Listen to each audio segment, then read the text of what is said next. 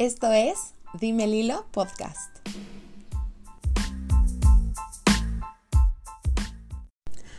Hola, espero que estén excelente. Yo soy Lilo y les doy la bienvenida al quinto episodio de este podcast. Y la verdad es que elegí el tema de hoy eh, justo celebrando que es el quinto episodio. Quería hablarles de uno de mis libros favoritos, que es Los cinco lenguajes del amor de Gary Chapman. Gary Chapman es un pastor bautista estadounidense que también es escritor y consejero matrimonial desde hace varias décadas.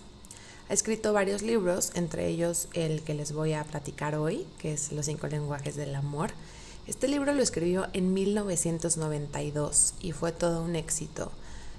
Al ser obviamente consejero matrimonial, lo escribió para parejas y desde esa fecha ha sacado varias versiones de este libro yo tengo la versión para solteros y, mm, y, también hay otras versiones de este libro para niños, para pedir perdón y tiene otros títulos también.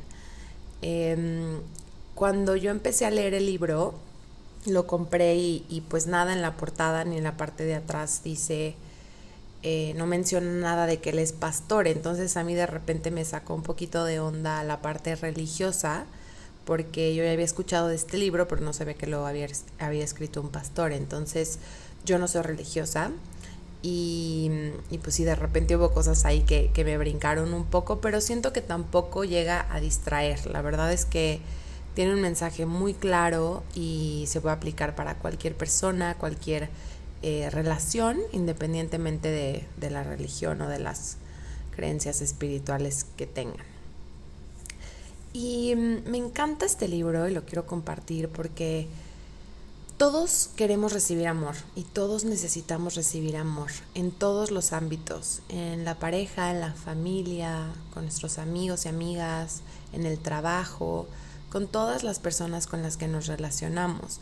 Y en este libro, Gary Chapman nos habla de cinco lenguajes diferentes para expresar y recibir el amor. Estos lenguajes son palabras de afirmación, regalos, actos de servicio, tiempo de calidad y contacto físico. Obviamente eh, todos podemos expresar y recibir amor en estos cinco lenguajes, pero siempre va a haber alguno que predomine, o no, dos, tres. Y mm, cuando yo escuché esto por primera vez, como que me hizo muchísimo sentido porque a veces pensamos que las personas no nos quieren tanto como nosotros a ellos, igual más bien es que tienen un lenguaje distinto al nuestro.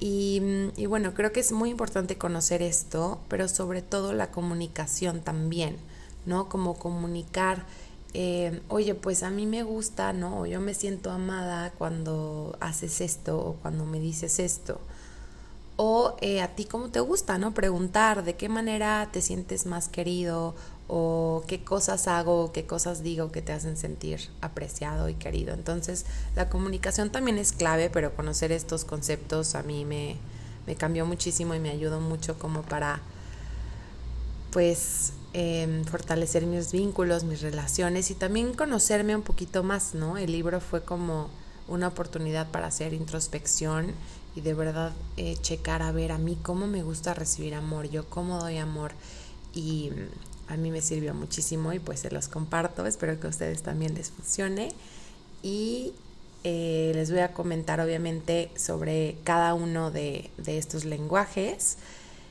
y espero que les sirva y que lo disfruten.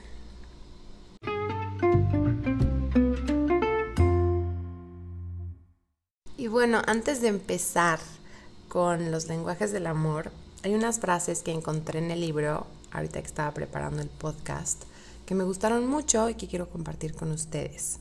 La primera es, el amor es la actitud que desea lo que es bueno para la otra persona. La segunda es, el amor requiere esfuerzo y a menudo requiere que aprendamos un lenguaje de amor que nunca hemos hablado la tercera frase dice, todos florecemos cuando nos sentimos amados y nos marchitamos cuando no nos sentimos amados. Y la cuarta frase dice, cuando alguien habla nuestro lenguaje principal del amor, nos sentimos atraídos emocionalmente hacia esa persona. La tenemos en una consideración alta y positiva.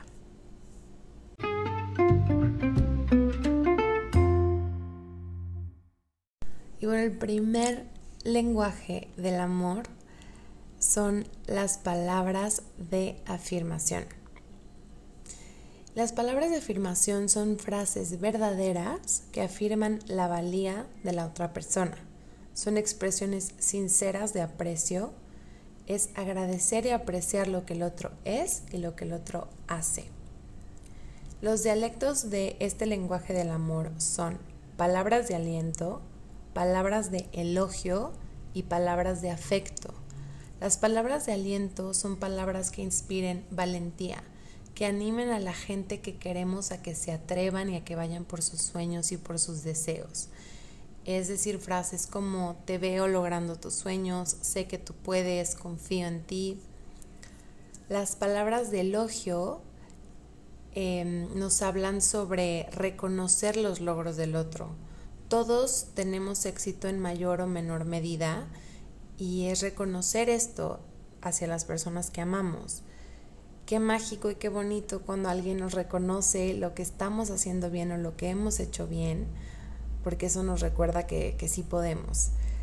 Y son con frases como te quedó increíble, hiciste un excelente trabajo, felicidades por este logro.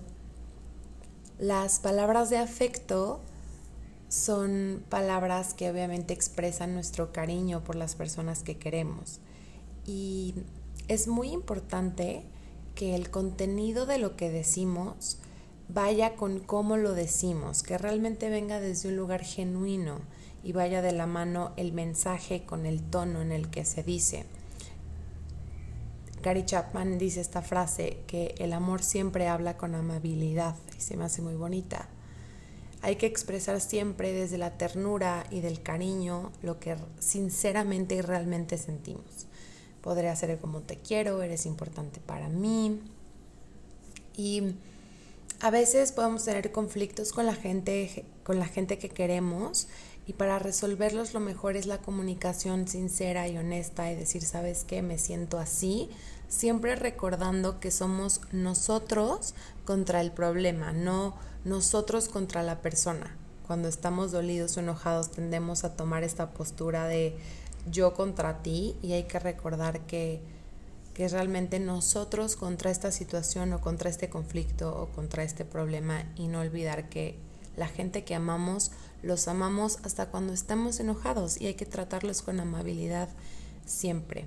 Entonces si sentimos que en un momento estamos molestos o enojados hay que poner em, distancia o un tiempo para poder aclarar las cosas siempre desde el respeto y desde el cariño.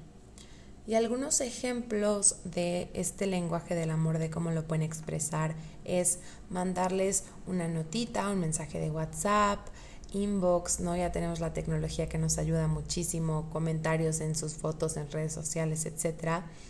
Y siempre aplicando las palabras de aliento, elogio y afecto.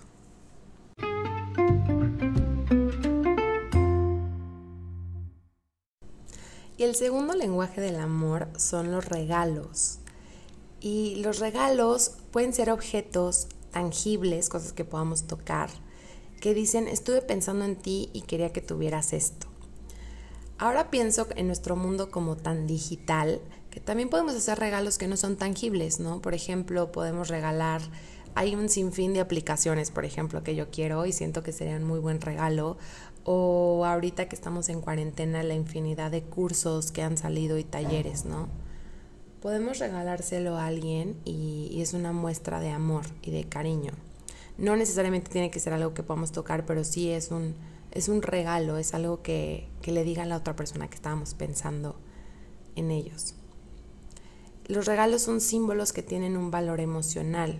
Pueden ser de cualquier tamaño, de cualquier forma, de cualquier color o precio. Se pueden comprar, los podemos encontrar o los podemos hacer.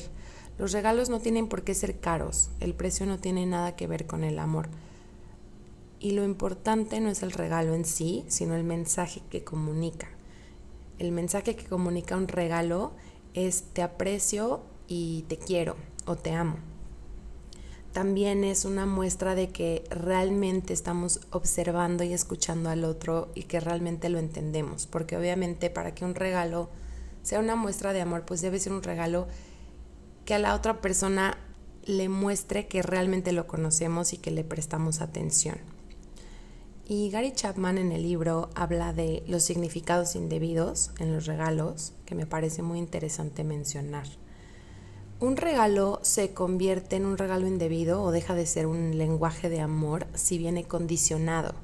Por ejemplo, yo te regalo tal cosa si tú haces X cosa. Entonces así ya no es una muestra de amor. Es más como un acuerdo, una negociación y no, no entra en lenguaje de amor. Muchos regalos vienen a veces con, con un precio oculto o con letras chiquitas y son más una negociación que un regalo genuino. Entonces, para que sea considerado un regalo, tiene que ser desinteresado completamente y venir sin condiciones. Tampoco es un regalo cuando se da para suavizar una situación. Los regalos siempre deben ser una expresión genuina de amor y no un esfuerzo para cubrir nuestros errores y nuestros fracasos. Yo me acuerdo que salí un tiempo con un cuate que siempre que metía la pata, que era bastante seguido, esto fue hace mil años, eh, llegaba con flores o con globos o con regalitos y, y, me acuerdo que pues en el momento sí decía, bueno, ya, ok, te perdono, ¿no? Pero después vi el regalo y era como, lo quiero tirar, o sea, neta no me quiero quedar con esto. Y, y siento que es justo eso, porque un regalo, para que sea realmente una muestra de amor y de cariño y de aprecio, debe ser desinteresado, no debe ser una manipulación de, oye, perdóname más rápido porque te compré esto, ¿no? Entonces es importante tomar eso en cuenta. Y en el libro, Gary dice que para dominar este lenguaje del amor, tenemos que descubrir los intereses de la persona. ¿Cómo descubrimos los intereses de la persona? Escuchando y observando a las personas que nos importan, poniéndoles atención. Una idea que me parece increíble que yo he aplicado es tener una lista de ideas o pistas que vamos recolectando de lo que escuchamos o observamos de las personas que queremos. La gente siempre habla de lo que les interesa y de lo que les gusta, entonces si vamos recolectando esas pistas, pues vamos a tener muchas ideas para cuando se nos presente la oportunidad de comprar un lindo detalle, un regalo para las personas que queremos. otro punto que me parece también muy importante mencionar es que tenemos que ser muy sensibles a la naturaleza de algunos regalos tenemos que ver cómo el otro observa el regalo, cómo lo recibe. A veces eh, estamos en una relación y no sé, nos gusta mucho la persona o queremos mm, con todas nuestras ganas ser amigo o amiga de tal persona, pero la relación no ha avanzado tanto como para que demos cierto tipo de regalos. Y podemos sin intención hacer que la persona se sienta como invadida o inundada o en deuda.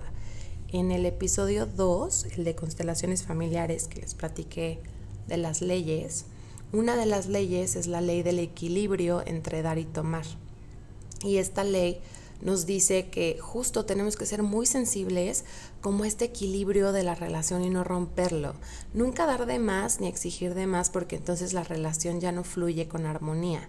Entonces, si igual estamos dudando de dar un regalo, eh, es mejor preguntar. Podemos decir, oye, quiero hacer algo lindo para ti en tal fecha. ¿Estarías dispuesto o dispuesta a aceptar X cosa? Literal, la comunicación es algo que nos facilita el relacionarnos de manera más armoniosa, de manera más bonita. Tenemos que recordar que, perdón, tenemos que recordar que no podemos obligar a nadie a recibir muestras de amor. Las muestras de amor solo las podemos ofrecer y si no se aceptan tenemos que respetar la decisión de la persona. Entonces tenemos que estar como muy al pendiente de cómo los demás reciben nuestros regalos. Y mm, ya para cerrar el capítulo de los regalos, menciona los que son falsificados. Y sobre todo toca un tema entre padres e hijos que me parece muy interesante mencionar, aunque siento que también puede pasar en otras relaciones como de pareja, por ejemplo, sobre todo relaciones que ya llevan mucho tiempo que están siendo como descuidadas. Y estos regalos falsificados, lo que pasa es que se pretende como compensar la atención o el cariño con regalos. Estos tampoco, como, como mencioné un poco más, más atrás, estos no son regalos genuinos, no son muestras de amor genuinas, llevan una intención oculta y hay que tener mucho cuidado. Y tiene una frase que dice, cuando los regalos se hacen como sustitutos del amor genuino, se ve como una superficial falsificación del amor. Entonces, bueno, en estos casos no, no aplica como lenguaje del amor y tenemos que ser muy sensibles a esto para, para que lo que demos lo demos desinteresadamente, genuinamente y la otra persona lo pueda recibir. Y algunos ejemplos de regalos, como ya les había comentado, no tienen que ser a fuerza tangibles, pueden ser algo digital como regalarles una membresía a algún club o algún gimnasio. Obviamente si son personas que les gusta hacer ejercicio, si no, para nada va a aplicar como lenguaje del amor.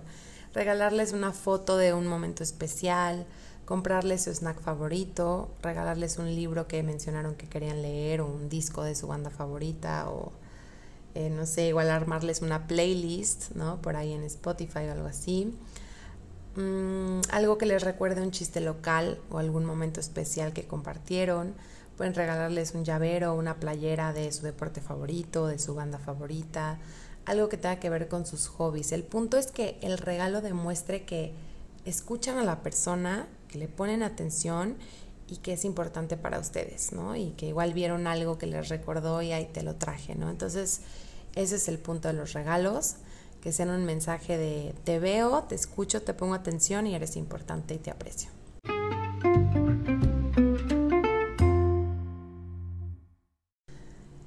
El tercer lenguaje del amor son los actos de servicio. Y empieza este capítulo con, con, un apartado que a mí me pareció muy fuerte, pero muy importante mencionar, que es la diferencia entre servicio y esclavitud. Y pone, la esclavitud está en las familias disfuncionales cuando las personas sirven a otros porque se ven obligadas a hacerlo. En estos casos se pierde la libertad para servir de verdad. Y esto pasa obviamente cuando venimos de una familia disfuncional y la dinámica fue como eh, complacer o rescatar o ayudar o hacernos responsables de cosas que no nos tocaban. Esta dinámica, si no la resolvemos y la sanamos en un espacio terapéutico, la vamos a llevar a prácticamente todas nuestras relaciones.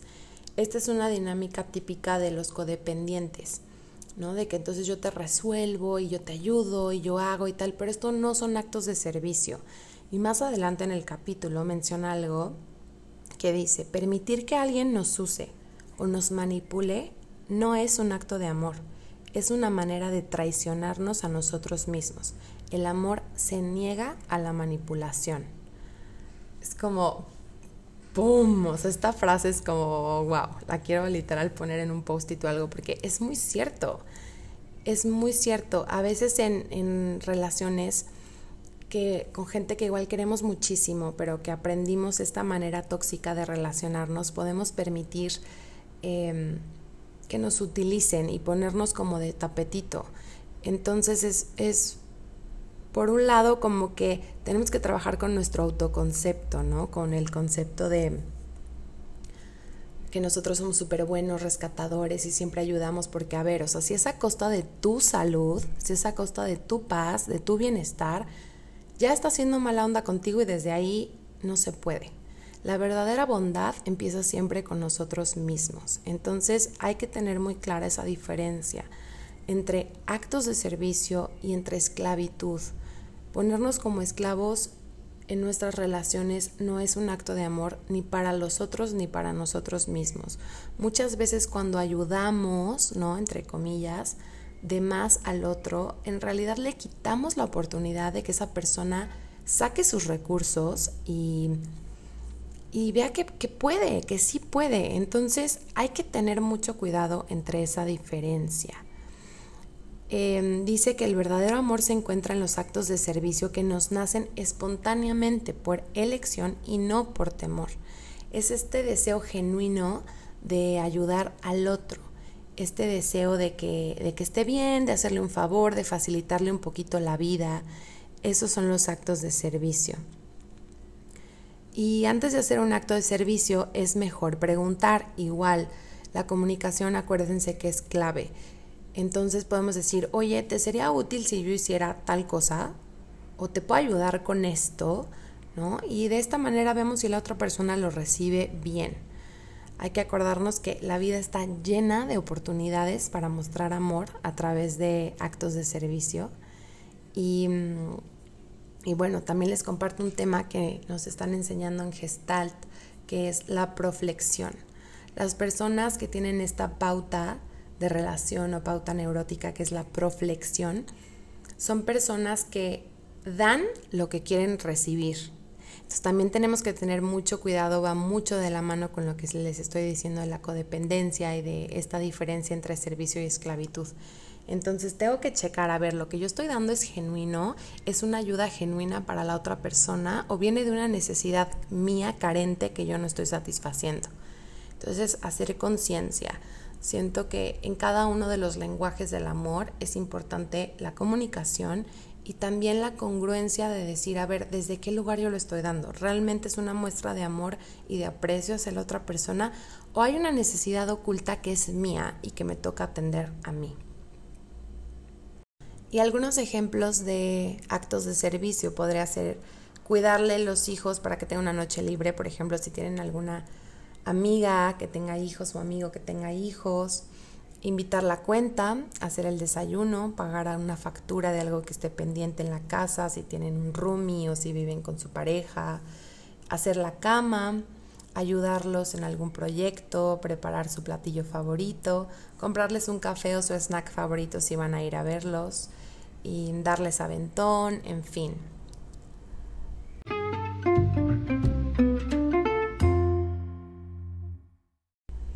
Y llegamos al cuarto lenguaje del amor, el penúltimo de estos cinco lenguajes, que es tiempo de calidad.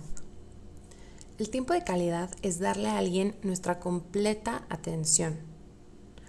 Podemos hacer alguna actividad que nos guste a ambos, algo que cree un sentido de compañerismo.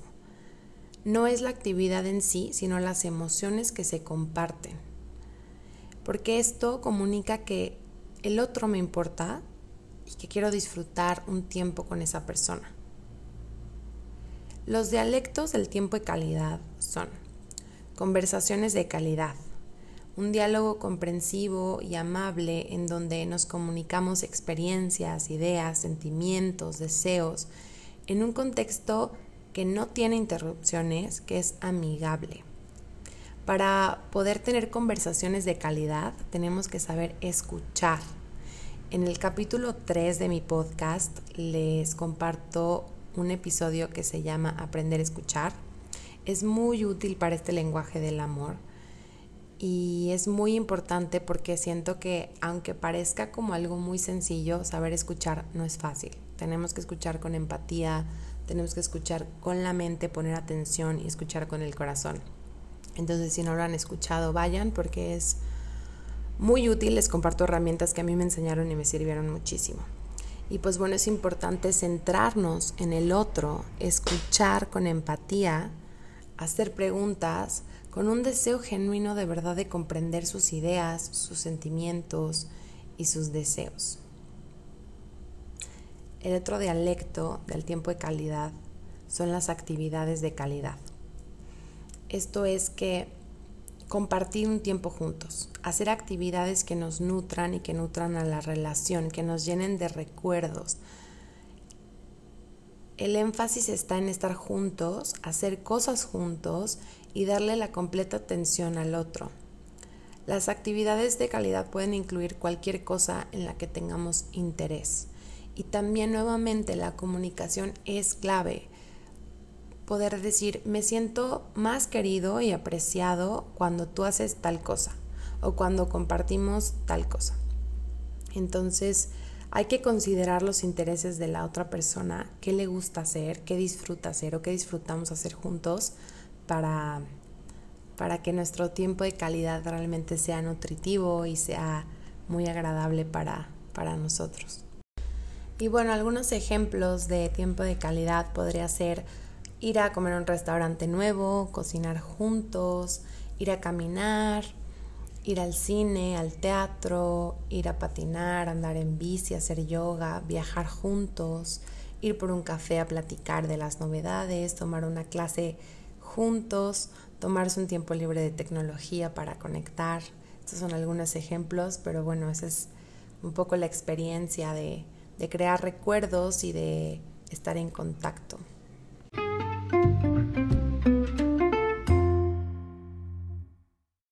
Pues hemos llegado al final, hemos llegado al último lenguaje del amor, que es el contacto físico o toque físico, como está escrito en el libro.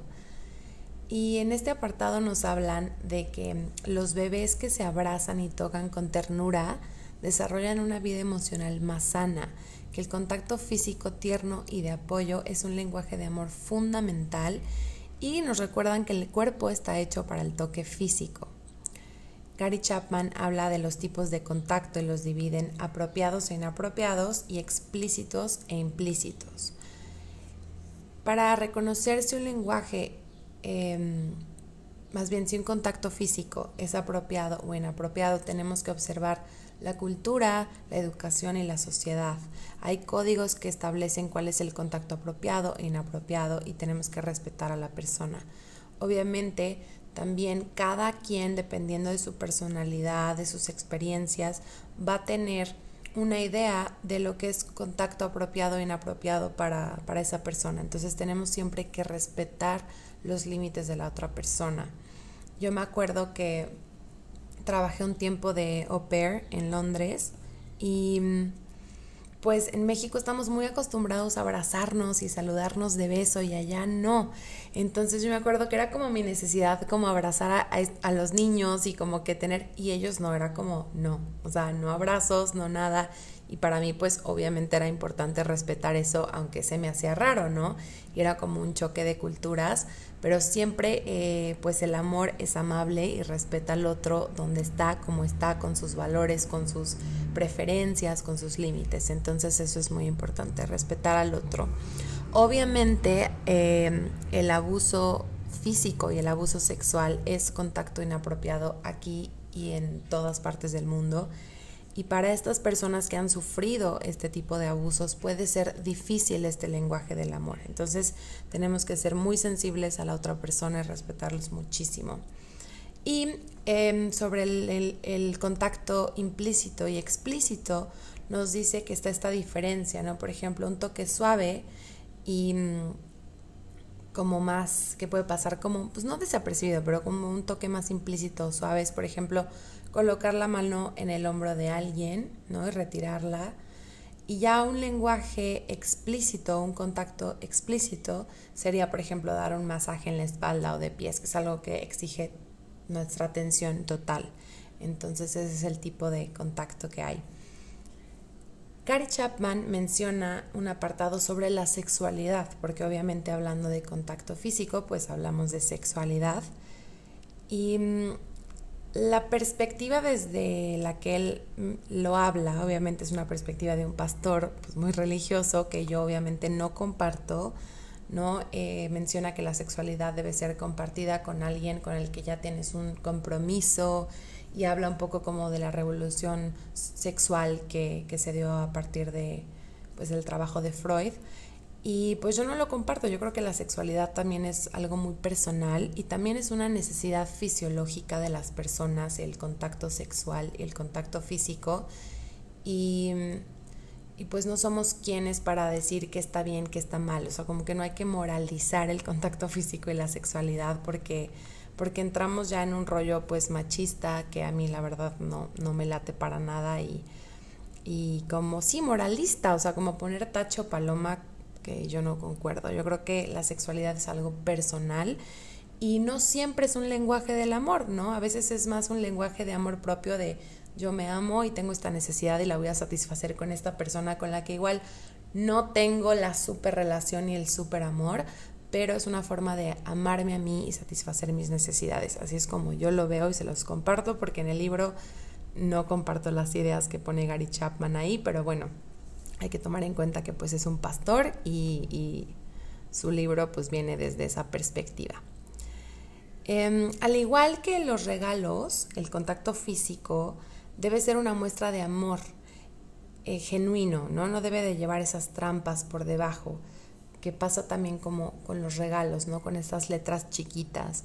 Tenemos que respetar al otro y el contacto físico debe ser siempre consensuado y debe ser respetando los límites de la persona en un espacio donde las dos partes se sientan cómodas y seguras con la expresión de, em, pues sí, de contacto físico. Siempre debe ser deseado y, y la comunicación, acuérdense que la comunicación y la empatía son claves para, poder aplicar estos lenguajes del amor de forma efectiva.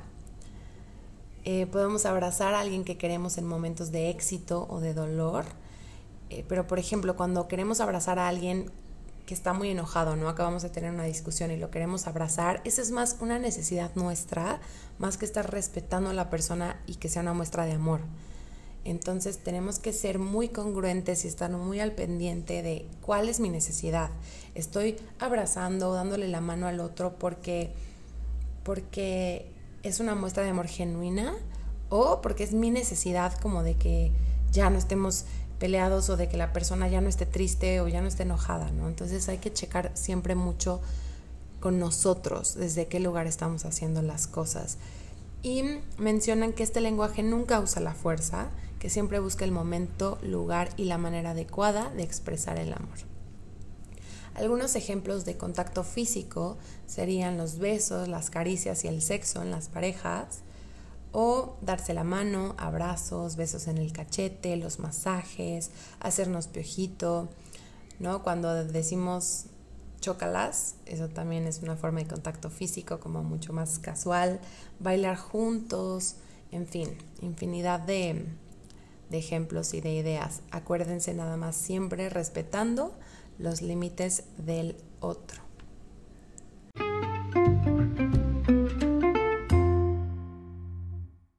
Y bueno, antes de terminar, me gustaría compartirles algunas ideas de los cinco lenguajes del amor y el amor propio. Por ejemplo, con las palabras de afirmación, es aprender a hablarnos con amor, a decirnos palabras positivas, echarnos porras, usar lenguaje que sea constructivo cuando hablemos con nosotros mismos. Regalos sería invertir en nosotros, conocer nuestros hobbies, invertir tiempo y dinero en ellos y comprarnos cosas lindas y que nos gusten y nos sirvan. Actos de servicio sería estar al pendiente de nuestros deseos, cultivar nuestra vida espiritual y cuidar nuestras necesidades básicas y atenderlas en el momento. Tiempo de calidad sería pasar tiempo haciendo cosas que nos gustan, aprender a estar en soledad y disfrutarlo, llevarnos a pasear y escuchar lo que tenemos que decir. Podemos escucharnos escribiendo o grabando notas de voz o videos de cómo estamos, cómo nos sentimos. Y para contacto físico podemos mover nuestro cuerpo, bailar, hacer yoga, hacernos spas caseros, darnos masajitos y aprender a apreciar y amar nuestro cuerpo.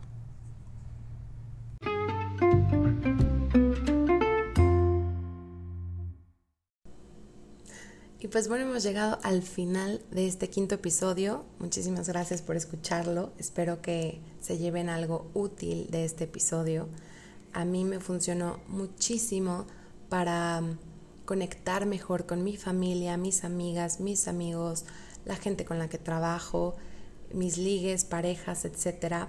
Pero sobre todo, sobre todo, me ayudó mucho a conectar mejor conmigo, a conocerme mejor, a saber qué necesito, cómo demostrarme que me quiero y que me cuido de una manera pues, más eficaz, ¿no? Entonces también siento que es una gran herramienta de introspección. Eh, los invito a que se escuchen, a que se observen, a que platiquen con ustedes y, y vean dónde se checan más. Y obviamente esto no es así de que, ay, es tu lenguaje del amor número uno, solo tienes uno para nada. O sea, les repito, puedes tener estos cinco lenguajes, los expresamos todos de alguna manera y los recibimos de alguna manera en distintas áreas de nuestra vida. Lo importante es como conocernos y saber eh, si de plano tienes solo uno o tienes tu top 2 o top 3, ¿no? Yo me cacho, por ejemplo, que mi lenguaje del amor como el principal serían las palabras de afirmación. A mí siempre me ha gustado leer, escribir, entonces es una forma en la que a mí me gusta expresar mi amor, mandar WhatsApps bonitos o inbox o mails o cartitas, es, algo importante para mí. Y también eh, es importante para mí recibirlo de esta manera. Pero me he cachado que a veces yo expreso mucho el amor a través de los actos de servicio, ¿no? De ofrecer mi ayuda en ciertas cosas, aunque los actos de servicio no sean una forma en la que a mí me guste particularmente recibir amor. Entonces también siento que podemos tener un lenguaje diferente para expresar el amor y otro lenguaje para recibirlo. Y obviamente dependiendo en qué área estemos, ¿no? Yo cacho, por ejemplo, que en la empresa de café donde trabajo, el contacto físico a mí se me haría muy poco profesional porque no es algo que sea como necesario. En cambio, en el ambiente terapéutico es otra cosa, o sea, como que un abrazo o, eh, no sé, contener a la persona poniéndole la mano sobre el hombro o algo de pronto puede ser necesario, obvio respetando a los consultantes, pero es, un aspecto, un área de la vida donde pues se puede dar el, contacto físico. Y,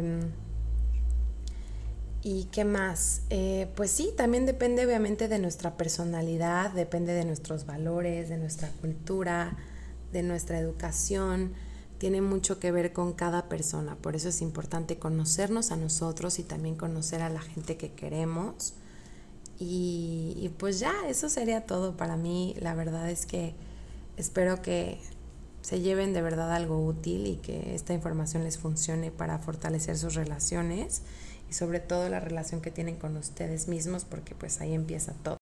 Y los espero en mis redes sociales, estoy como arroba blog en Facebook, Instagram y Twitter y también los espero en dimeliloblog.com. Ahí podemos platicar a través de los comentarios, que me cuenten qué les parece este tema, si ustedes tienen algún otro lenguaje del amor por ahí que se les ocurra o alguna idea o ejemplos, son bienvenidos. Y hasta el próximo jueves. Gracias por escucharme. Esto fue Dime Lilo Podcast. Te espero el próximo jueves a las 7 pm.